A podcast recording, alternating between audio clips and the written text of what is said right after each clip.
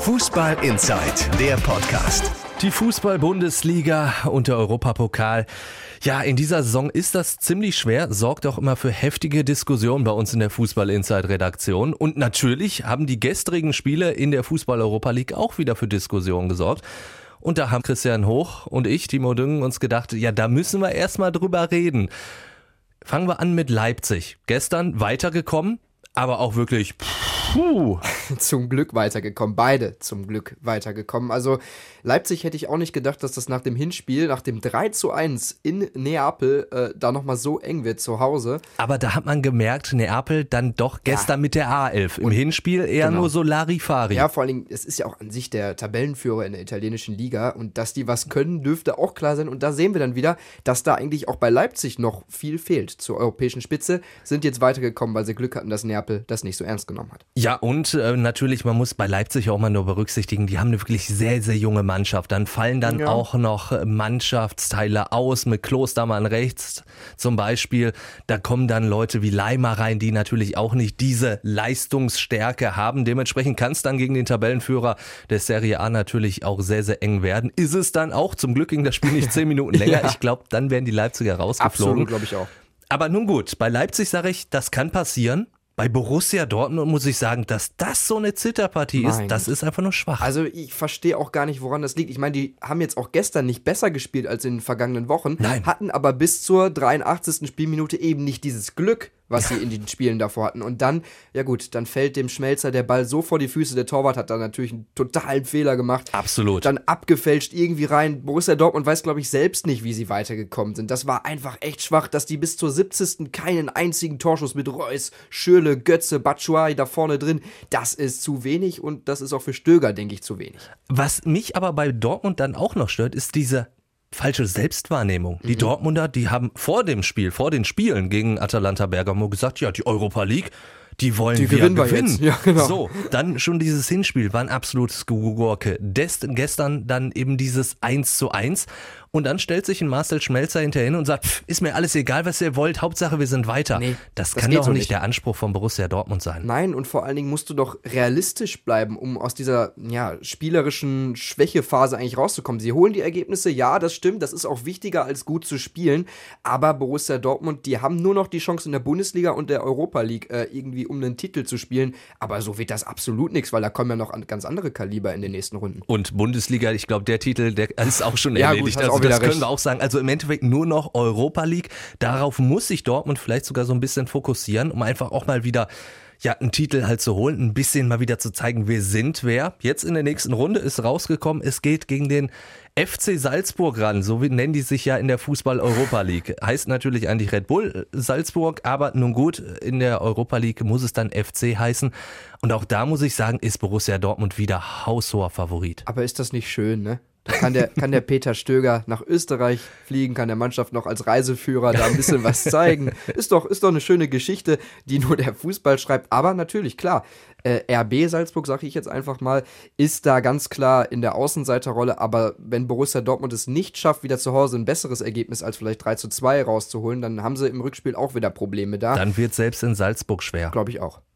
Schwer wird es definitiv, glaube ich, für, für RB Leipzig dann die nennen sich immer Rasenballsport, nicht nur im Europapokal. Rasenballsport. Schön. Zenit St. Petersburg, das ist eine richtig unangenehme Aufgabe. Ja, vor allen Dingen auch ein internationaler Brocken kann man das, glaube ich, auch sagen. Die sind in Absolut. den vergangenen Jahren immer wieder dabei, ob Champions League, Europa League. Ich erinnere mich da auch noch an 2-7. Bayern haben die da fast am oh, Rande ja. gehabt. Ne? Mit Timoschuk. Timoschuk, oh, das war herrlich. Ne? das ist mir auch gerade eingefallen. Also, Zenit St. Petersburg wird die nächste Herausforderung für RB Leipzig. Sie haben aber schon gezeigt gegen Neapel, dass sie bestehen können. Und ich rechne denen da auch durchaus was aus, wenn die zu Hause vorlegen im Red Bull Ring und nicht wieder so ja, eine, eine brustlose Vorstellung da präsentieren wir gegen Neapel, dann können die auch weiterkommen. Zumal ja auch wirklich stärkere Gegner drin gewesen wären. Absolut. Also eine Partie, und das war die letzte, die ausgelost wurde. Da haben, glaube ich, alle gezittert und letzten Endes treffen die beiden Mannschaften aufeinander.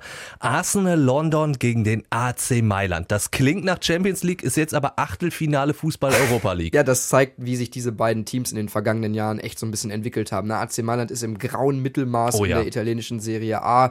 Da kommen die nicht mehr so wirklich äh, auf Touren. Und Arsenal mit Arsene Wenger, das geht auch zu Ende, muss man ganz klar sagen, sind aktuell nur sechs Sechster in der Premier League und ganz, ganz meilenweit entfernt von der absoluten Spitze, ähm, auch europäisch gesehen. Leider, muss Für beide Mannschaften also definitiv das jetzt der einzige Weg, fast schon wieder, äh, um irgendwie in die Champions League zu kommen, Ja, also die Europa League zu Genau, gewinnen. und auch um ein bisschen auf sich aufmerksam mal wieder zu machen. Aufmerksam sind wir natürlich auch immer, was die Fußball-Bundesliga angeht. Da können wir sagen, ja, der Samstagnachmittag, der ist jetzt nicht so spannend. Da schlafe ich bestimmt wieder ein bei der Konferenz. Äh, Ganz genau, das ist so der typische Zeitpunkt, wo man ein bisschen länger auf der Couch liegen bleibt. Aber dann abends, ich glaube, da werden wir dann aufrecht wieder sitzen. Bremen gegen den HSV. Nordderby, Abstiegskracher. Muss ich eigentlich noch mehr sagen? Nein, gar nicht. Aber es ist ja wie in den vergangenen Jahren immer wieder dieses Notderby, kann man ja fast sagen. Das ist es ja. Die, auch diese Entwicklung von 2009 ausgehend, wo beide Teams sich in 19 Tagen in UEFA-Pokal, Bundesliga und DFB-Pokal getroffen haben, um da alle Titel gespielt haben. Ja.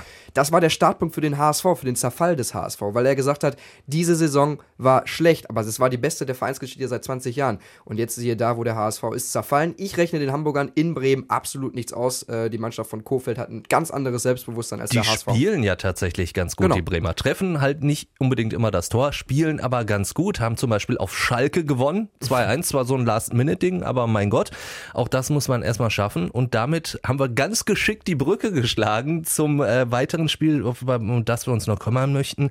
Leverkusen gegen Schalke. Normalerweise könnte man da sagen, ein Verfolgerduell.